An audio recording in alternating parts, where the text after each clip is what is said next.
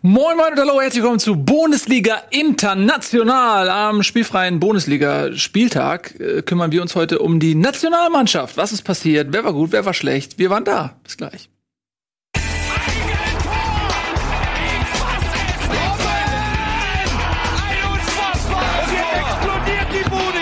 Kritisiert mir denn nicht so viel. Das ist ein guter Mann. Ja, ist das ein guter Mann, Etienne und Tobias? Das wollen wir heute klären, wenn wir auch so ein bisschen äh, die Nationalmannschaft auf ihre personellen Einzelstücke herunterbrechen und sie knallhart bewerten. Wir Nun. reden über Leistungssport. 2 zu 4 gegen Holland. 2 zu 0 in Nordirland. Jungs, das sind unsere Themen heute. Nun, es ist folgendermaßen. Tobi. Ihr wart im Stadion. Das ist richtig. Es war sehr gutes Essen dort. Ähm, wir waren an einem Buffet. Es gab diverse Auswahlmöglichkeiten im Fleischbereich, im vegetarischen Bereich. Ja. Deshalb gehen wir zum Fußball. Ja. Es gab Nachtisch, ja. verschiedene Varianten, Mousse Schokolade, Vanille. Ähm, und jetzt gibt's das Nachspiel. Und jetzt gibt es das Nachspiel. Genau. Denn äh, wir waren tatsächlich äh, im Stadion, wir hatten so VIP-Karten, nicht, dass wir jetzt irgendwie ständig VIP-Karten hätten, wir haben die ähm, bekommen. Ja. Und äh, dann haben wir uns da ähm, wirklich vergnügt. Und das war es. Und man, man sieht so, so gucken ähm, reiche oder und einflussreiche Leute Fußball und sind da ähm, äh, Größen des Weltfußballs wie Otto Rehagel über den Weg gelaufen, ähm, aber auch Heribert Bruchhagen. Heribert Bruchhagen saß ein Meter Luftlinie von mir. Ja, ähm, ein Sitz schräg. Ne, Alfred Draxler war da. Der große, der große Alfred Draxler, Draxler, der Linksaußen, äh, der Rechtsaußen von der Sport vielleicht besser. Ähm, und äh, da, Jarcho war da vom HSV. Und äh, ja, wir mittendrin irgendwie. Wir hatten fantastische Plätze, haben gut gesehen, konnten deswegen das Spiel auch fantastisch analysieren. Und was das Beste an diesen VIP-Karten eigentlich ist, finde ich, gerade hier in Hamburg, ist die bequeme andere. Wir hatten, durften auch den VIP-Parkplatz benutzen. Das heißt, du musst nicht mit der Masse durch, diesen, den durch den Wald mit dem Pöbel laufen und dich quetschen in eine volle U-Bahn, sondern du fährst quasi ans Stadion, läufst noch fünf Minuten. Dann gibt's äh, einen Empfang, der so freundlich ist, dass man sich schon ein bisschen schuldig fühlt, weil die alle so nett zu dir sind, weil die denken, dass du einfach der Shit bist. Und dann auch noch super gepolsterte Sitze bei all den großen Namen des äh, deutschen Fußballs. Also, das ist, ich kann verstehen, dass Otto Rehagel immer noch dahin geht. Mhm. Das, das, da kann man sich schon dran gewöhnen. Das ist schon das rundum sorglos Paket für jemanden, der gerne Fußball mag, wenn das Spiel nicht gewesen wäre. Ja, ich meine, zumindest war es torreich. Ne? Es war kein 0 zu 0, denn als regelmäßiger Besucher des Hamburger Volksparkstadions sieht man gerne mal 0 zu 0, weil die Gegner sich immer nur hinten reinstellen und das Spiel kaputt machen gegen den spielerisch überragenden äh, Hamburger Sportverein. Ähm, das war diesmal ein bisschen anders. Äh, können wir mal so ein bisschen in Analyse gehen, wie wir das gesehen haben vom Stadion aus. Äh, erste Halbzeit, ich war total überrascht, dass ähm, die Niederlande direkt in den ersten 10, 15 Minuten die deutsche Nationalmannschaft hinten reingedrückt hat. Ich habe gedacht, okay, pass auf, das ist Taktik. Die äh, wollen die Holländer das Spiel machen lassen, die sind ja unter Druck, ja, die haben ja das Hinspiel verloren und mussten jetzt Gas geben, weil die Nordiren denen im Nacken sitzen. Und ah, okay, haben die Deutschen gesagt, okay, pass auf, wir stellen uns ein bisschen hinten rein, versuchen den Ball dann ähm, in der eigenen Hälfte zu erobern durch Groß oder durch Kimmich und dann geht's aber rasant über die schnellen Leute, äh, Werner, Nabri, Reus, zack, in die Kontersituation und dann ähm, äh, kontern wir die aus. So dachte ich, es war der Schlagplan. Ich muss aber sagen, das hat nur bedingt funktioniert, denn ähm, Holland war zeitweise sehr drückend überlegen. Die wussten auch nicht immer, was sie mit dem Ball machen sollen. Also der lief auch gerne mal hinten bei Van Dijk äh, äh, lang und de, ähm, de Jong hat sich den Ball äh, wirklich immer ganz tief äh, an der Mittellinie sozusagen abgeholt, um das Spiel zu gestalten. Also man hatte zeitweise das Gefühl, Holland war doch auch ein bisschen überfordert mit der Situation, das Spiel machen zu müssen. Aber ähm, die Deutschen kamen nicht wirklich in die Kontersituation. Es gab in der ersten Halbzeit, glaube ich, zwei richtig, richtig gute Situationen die eine war das 1 zu 0 und das, die andere Situation war, als ähm, Nabri diesen Heber versucht hat, weißt du noch, mhm. und nicht rechts auf äh, Werner legt. Und dann gab es noch eine Riesenchance von Reus. Gut, wenn sie die alle machen, steht es 3-0. dann sagen wir, es hat funktioniert.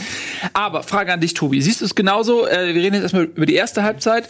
War das äh, Taktik oder war das äh, einfach eine, eine bockstarke holländische Mannschaft, die die Deutschen nicht zur Entfaltung haben kommen lassen? Nö, ich habe halt so die so Mischung. Halb Taktik, halb äh, holländische Mannschaft. Ich fand es halt, war halt nicht konsequent genug dafür. Da haben sie die Kon konnte nicht konsequent genug ausgespielt und sind auch nicht konsequent genug in die Pressing-Situation gekommen. Ich fand auch, dass die Fünferkette, das wurde dann nach in der zweiten Halbzeit, war das dann sehr viel stärker zu merken, dass die Fünferkette nicht wirklich harmoniert hat, dass die nicht wirklich gut verschoben hat und man dann deswegen auf den Außenverteidigerpositionen gerade relativ wenig Druck aufbauen konnte. Ähm, aber ich sehe es so wie du, ja. Auch wenn ich es nicht so einen guten Blick hatte am Fernseher. Das tut mir leid, du kannst ja nicht jeder ähm, VIP-Karten äh, bekommen. Äh, das tut mir wirklich leid. Ja. das war nicht so. Ja, zweite Halbzeit ähm, war es ein bisschen anders, oder? Ähm, ja, es fing ganz gut an in der zweiten Halbzeit. Die ersten zehn Minuten Ja. war richtig Action. Hat man gedacht, okay, die sind völlig äh, crazy jetzt aus der Kabine gekommen, die machen die jetzt fertig. Aber dann ist es irgendwie nach zehn Minuten, wo sie sich auch ein paar Chancen rausgearbeitet hat, wo man wirklich dachte, okay, was ist denn jetzt los? Komplett eingebrochen und komplett in die andere Richtung gekippt. Die haben völlig den Faden verloren und dann waren eigentlich über 30 Minuten lang nur noch Spiel aufs deutsche Tor. Deutschen haben nicht mehr viel hingekriegt. Yogi hat dann mit ähm, Werner und Reus auch noch zwei schnelle sozusagen ähm, gewechselt gegen Havertz und ich glaube Gündogan, Gündogan, ja. um wahrscheinlich ein bisschen Stabilität ins Mittelfeld zu kriegen. Ähm, man hatte ja auch, äh, hatte zu dem Zeitpunkt hatte man auch noch geführt. nee, war, der Wechsel wurde angekündigt, da stand es 1-0, dann fiel das 1-1. Genau. Dann hat er sie trotzdem Genau. durchgeführt, ja. Naja, auf jeden Fall ähm, hat das dann überhaupt nicht mehr geklappt, muss man ganz ehrlich sagen. Also dann äh, konnten sich die Deutschen so gar nicht mehr richtig befreien und äh, irgendwie fehlte vorne dann auch irgendwie eine Anspielstation. Es lag aber auch daran, dass den Deutschen auch sehr viele individuelle Fehler passiert sind. Viele Abspielfehler, leichte äh, Pässe, manchmal so Pässe, die ähm, nicht unbedingt direkt also äh, direkt zum Gegner ging, aber die so schlecht waren, dass der Ge dass, dass man sie lange brauchte, der, äh, um sie zu verarbeiten, so dass der Gegner in den Zweikampf kommen konnte und man nie so ein gescheites Aufbauspiel machen konnte. Und dann haben die äh, Holländer gut gepresst dagegen gehalten und diese diese Ballverluste sehr schnell verarbeitet und dann auch wirklich nach vorne, muss ich sagen, ähm, toll kombiniert. Ähm, auch wenn man sich die Tore teilweise anguckt, äh, das, da hatte man auch auf der Tribüne hatte man das Gefühl, die Leute sind geneigt sogar zu klatschen bei dem äh, bei den Gegentoren, weil das einfach wirklich schön herausgespielt war.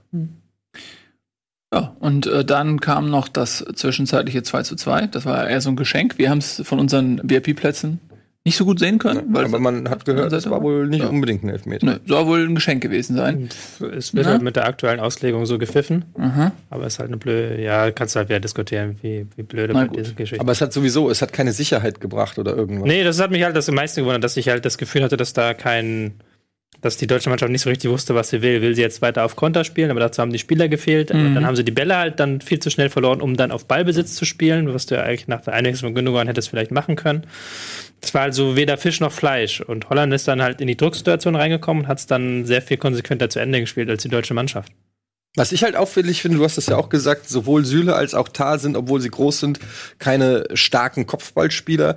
Ähm, also jetzt verglichen zum Beispiel mit einem Mats Hummels, der sehr torgefährlich war auch immer. Ähm, also äh, man, man merkt, es ist eigentlich kaum ein Spieler auf dem Feld, den du mit Flanken füttern musst. Das heißt, die sind eigentlich verdonnert zum Kurzpassspiel, zum Flach, äh, äh, zu- zum flachen Spiel. Und das ist, finde ich, es gibt gar keine Variante dazu, es gibt keine Alternative und ich glaube, dass einfach die Gegner sich da auch sehr gut drauf ähm, einstellen können. Also wenn man das vergleicht zum Beispiel mit einem Spiel von den Bayern oder so, ähm, wo oft von außen die Bälle rein, also hochfliegen, weil auch Lewandowski gefährlich dann sein kann oder so, aber auch durch die Mitte oder so, da sind mehr Varianten. Bei, den Deutschen, bei der deutschen Nationalmannschaft habe ich das Gefühl, der Gegner weiß genau, was unsere Optionen sind, wenn der Ball auf dem Flügel ist. Wir haben kaum Flanken gesehen von rechts.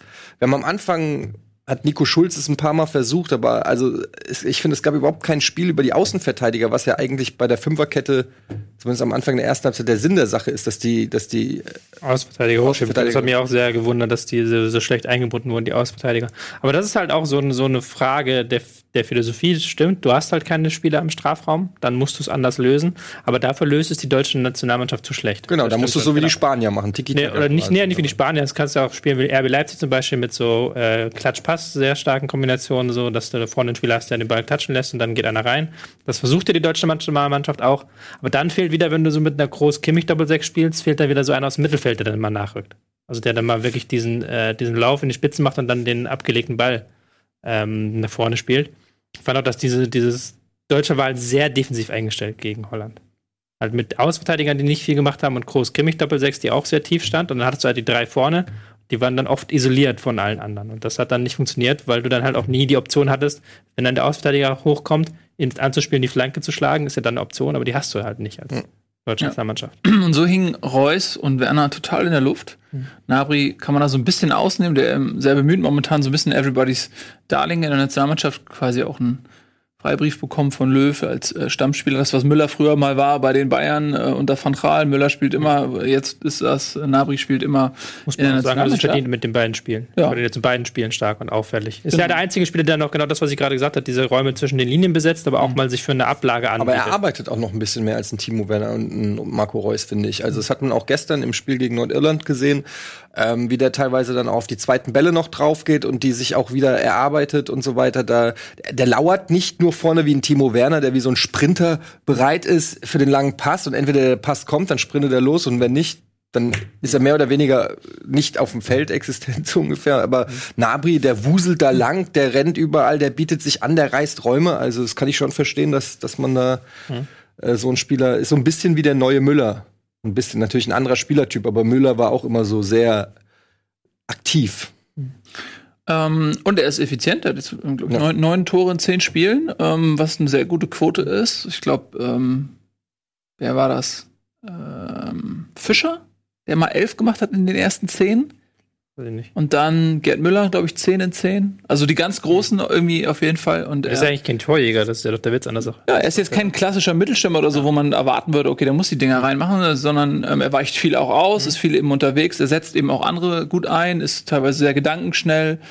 Ähm, ja, und ist eben der Einzige, der die Chancen nutzt. Ich bin ein bisschen enttäuscht, auch muss ich sagen, so von Marco Reus, ähm, der ja eigentlich nach dieser Aussortierungswelle einer der wenigen übrig gebliebenen Etablierten war, jetzt neben einem äh, Toni Kroos, ähm, äh, Gündogan ist ein, Ja, und der ist zwar immer noch dabei, aber der hat jetzt auch der ist ja kein, war ja noch nie so richtig Stammspieler. Genau, der war Normal, aber ist jetzt keine bei den Säule. Turnieren gefehlt, teilweise und so Reus Neu, Neuer, Reus und Genau. denkst Süle vielleicht noch, aber der ist ja auch relativ jung. Ja, noch nee, den den würde ich jetzt nicht zu denen zählen, die ähm, da altersmäßig ähm, aussortiert wurden ähm, aus dieser Riege. Aber was ich sagen wollte, ist, dass man ja erwartet hat, dass er auch jetzt so ein bisschen eine Leaderrolle einnimmt und da vorangeht. Und er hängt doch schon ziemlich in der Luft, auch jetzt gegen Nordirland. Ähm, hat er sich da nicht so richtig äh, freischwimmen können. Und wenn er dann mal zu Chancen kommt, und er hat immer wieder gute Chancen, dann ist er einfach auch nicht eiskalt.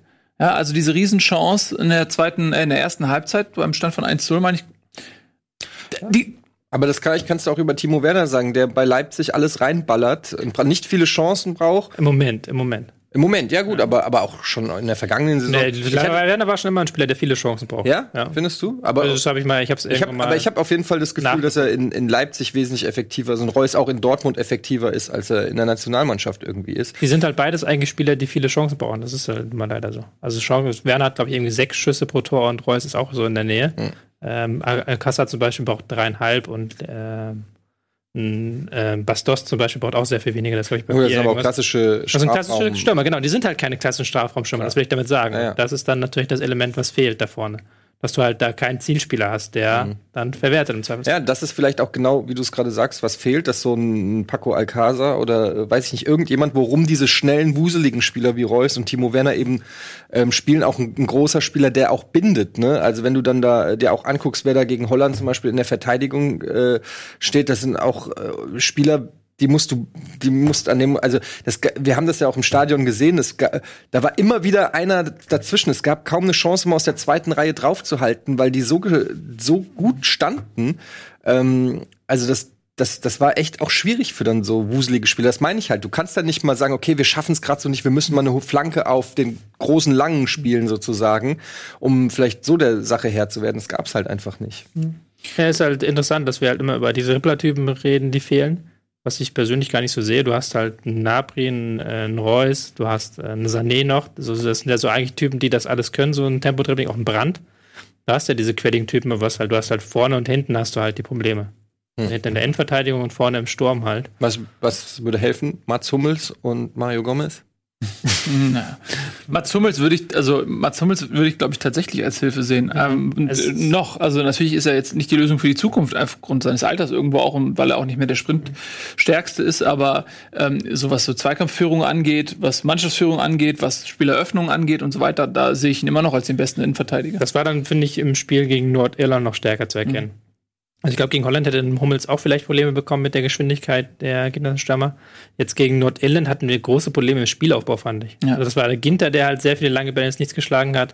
Ähm, Süle, der eigentlich immer den Sicherheitspass zu groß rüber gespielt hat.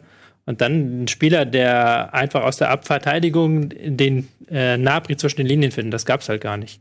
Und da gab's halt genug Räume, weil Nordirland ist halt draufgegangen wie die Pest. Also die waren halt unfassbar leidenschaftlich, unfassbar auch ähm, gut im Nachrücken, aber die haben halt sehr viele Räume gelassen, aber die hat halt niemand angespielt bekommen.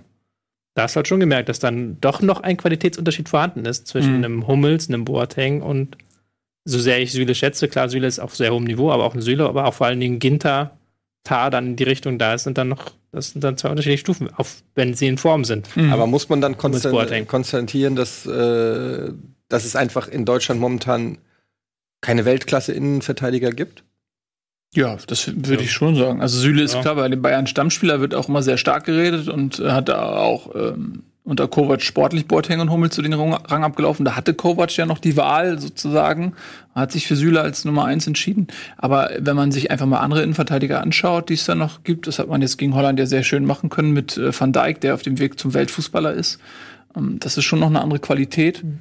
Ähm, insbesondere, also Spieleröffnung ja, aber eben auch ähm, diese Offensivstärke bei Kopfbällen. Also du siehst zum Beispiel der, der Licht, ähm, der springt so hoch wie Ronaldo gefühlt und da gab es diese eine Szene, also da hat das Stadion richtig Luft angehalten, als der nach einer Ecke da wie ein Torpedo ähm, den, den Ball ähm, dann übers Tor geköpft hat und da gab es ja auch in der Champions League äh, noch, ähm, als er für Amsterdam gespielt hat, letzte Saison, einige Tore, die er so erzielt hat. Also der ist da eine echte Waffe. Und das fehlt zum Beispiel auch, wenn du mit Fünferkette spielst. Du hast drei Innenverteidiger auf dem Platz. Stellt euch mal vor, die wären ähnlich kopfballstark wie ein Van Dijk oder wie ein Delicht, dann hättest du da drei Maschinen vorne drin. Mhm. Und ich finde dieses Element, was du ja auch bei einer Fünferkette dir zum Vorteil machen musst, das geht verpufft komplett, weil eben alle drei Innenverteidiger keinen guten Offensivkopf haben. Ja, ich will das jetzt gar nicht mehr so heftig sagen. Süle hat ja auch schon Tore gemacht in der Bundesliga, darf man nicht vergessen. Und ein Tar ist ja auch nicht jetzt der Kopfballschwächste. Aber ja, also Standards waren ja noch nie, ja, aber Standards waren noch nie die Stärke von Löw, muss man auch dazu sagen. Also die deutsche Mannschaft hat ja in den letzten Jahren nie besonders gute Standards geschlagen, gerade bei Ecken. Ja, aber das muss ja deswegen jetzt Was nicht. Was haben sie denn gut gemacht? Entschuldigung erhalten. Hm? Was hat die deutsche Nationalmannschaft gemacht in den letzten Jahren? Marketing. Ja, nein.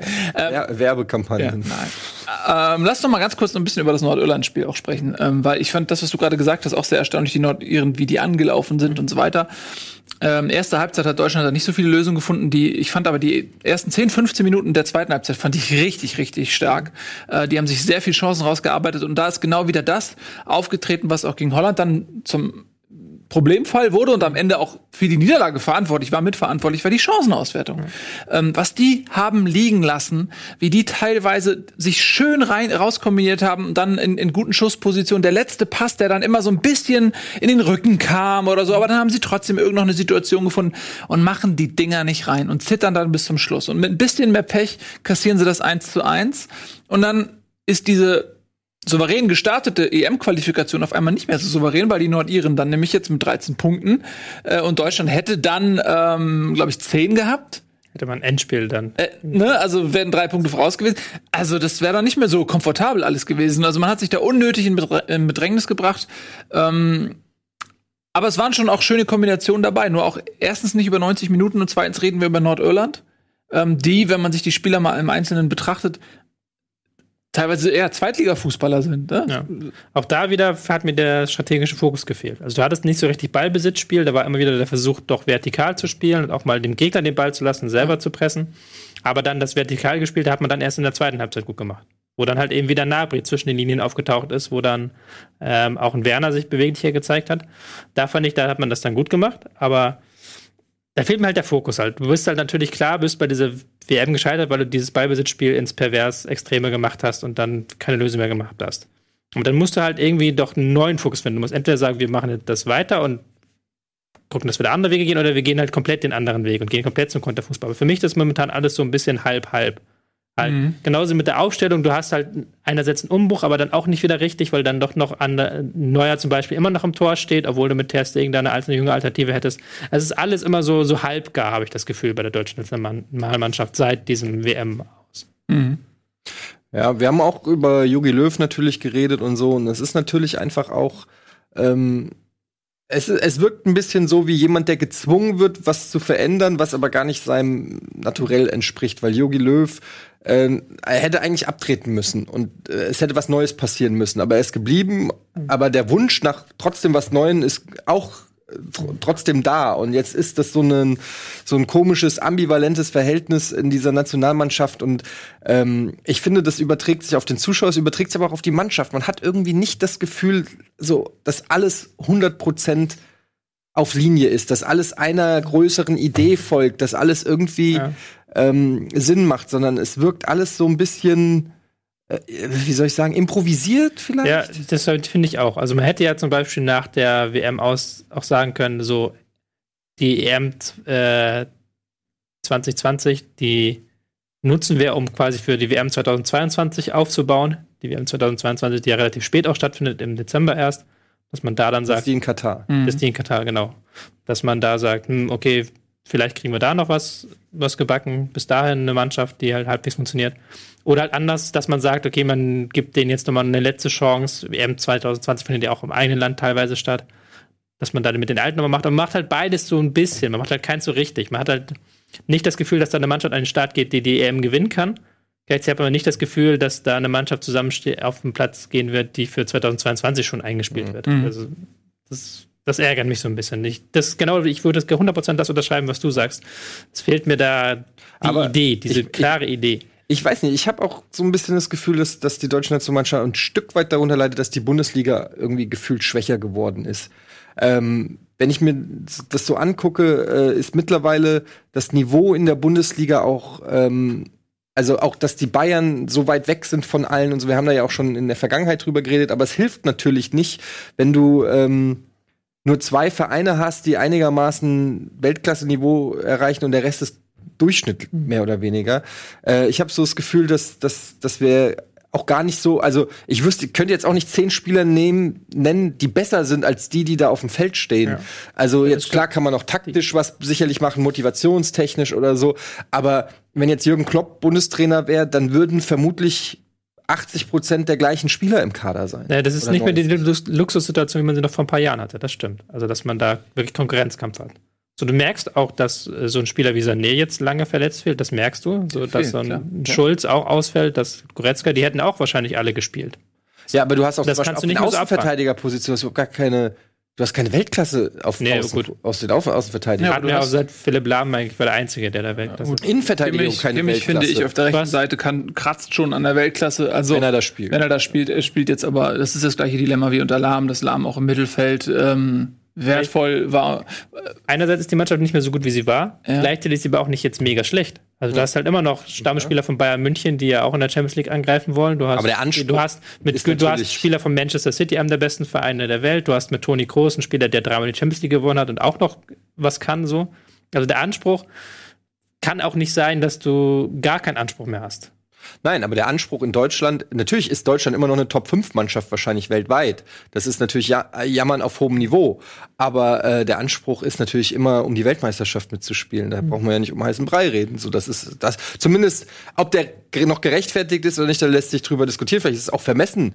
Vielleicht muss man einfach sagen, ähm, jetzt ist erstmal das Zeitalter der, weiß ich nicht, Italiener und Franzosen oder so. Aber ähm, so von der Gesinnung her und von der Stimmung im Land ist man immer, äh, man tritt bei einer WM an, um im besten Fall im Halbfinale spätestens rauszugehen. Ja, ja sowas, klar, sowas. Selbst wenn die Mannschaft, wenn jeder wusste, die Mannschaft ist sch schlecht im Vergleich wie 2002, ja. sich trotzdem irgendwie durch ins Finale gemogelt durch andere Qualitäten.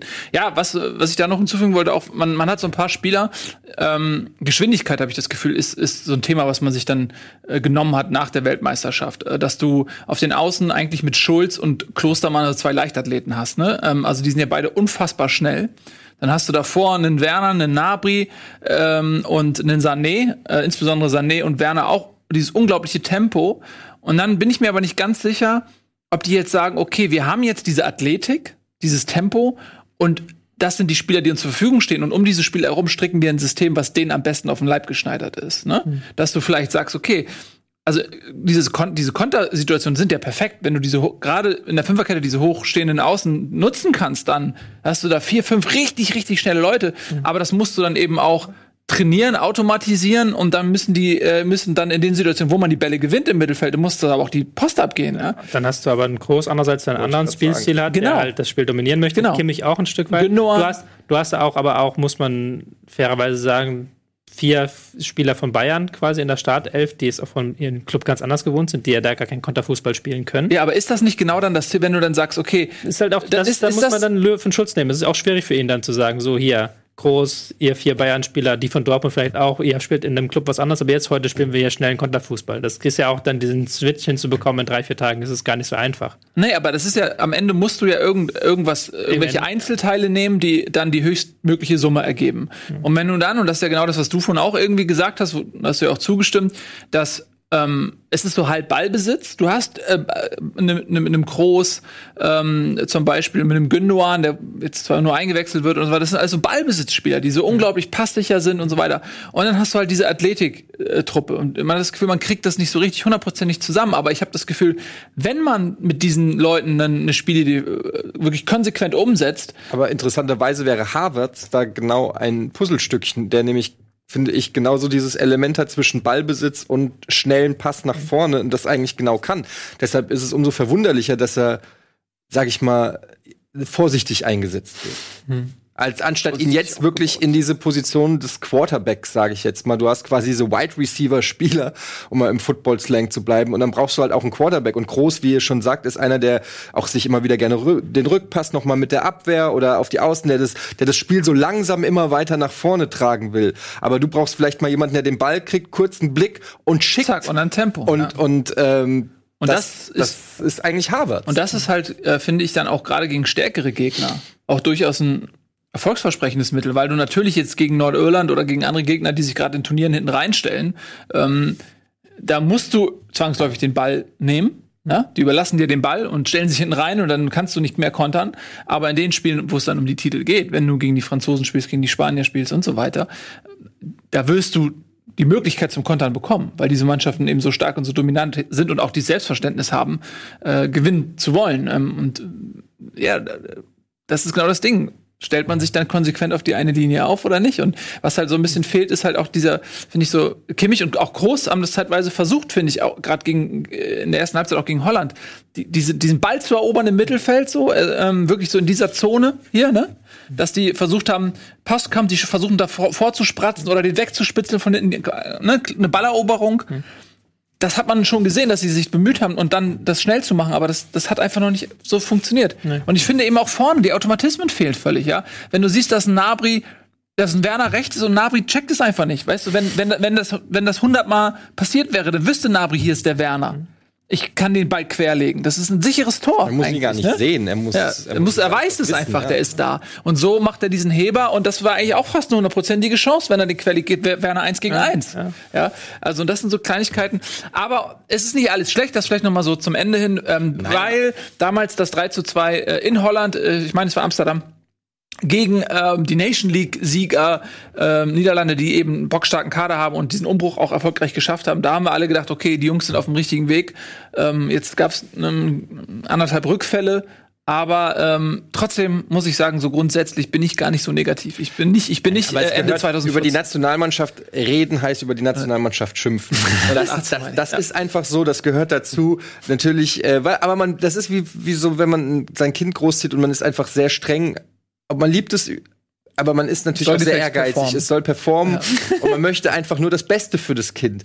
Und deshalb äh, Vom ist man, Kind ist, dass man, ja, und deshalb ist man vielleicht manchmal ein bisschen strenger als bei den anderen Kindern, wo man bei den anderen Kindern sagt, ja, das macht er doch schon gut, sagt man beim eigenen Kind, was? Und so ist es ein bisschen bei der Nationalmannschaft. Ähm, wir sind ja auch alle ein bisschen Bundestrainer. Aber grundsätzlich muss ich echt mal so sagen, also bei aller Meckerei, mir machen die Jungs Spaß. Ähm, ich sehe, dass da was passiert und ich sehe, dass da hier und da auch ein paar gute nachkommen. Gerade ein Harvards oder so, der auch durchaus ein Versprechen ist. Und wenn Sané wieder spielt. Ja, das ist so schade, dass der Junge, da sieht man wirklich, wie Weil das fehlt. macht wirklich immer Spaß, den, den Ja. Zu sehen. Ne? Ja, da hätte ich auch fast die VIP-Tickets zurückgegeben, als ich gemerkt habe, der spielt nicht. Ja. Na gut. So, äh, die Sendung ist vorbei. Vielen lieben Dank. Heute ein bisschen Special Nationalmannschaft. Ähm, nächste Woche rollt dann nicht nur in der Bundesliga wieder der Ball, sondern natürlich auch in der Premier League, in der La Liga und äh, in der Serie A und wie sie alle heißen. Äh, dann geht's thematisch auch wieder mehr darum. Bis dahin, vielen lieben Dank fürs Zusehen. Tschüss und auf Wiedersehen. Und am Montag, 17 Uhr, Bundesliga live. Tschüss. Zu sehen.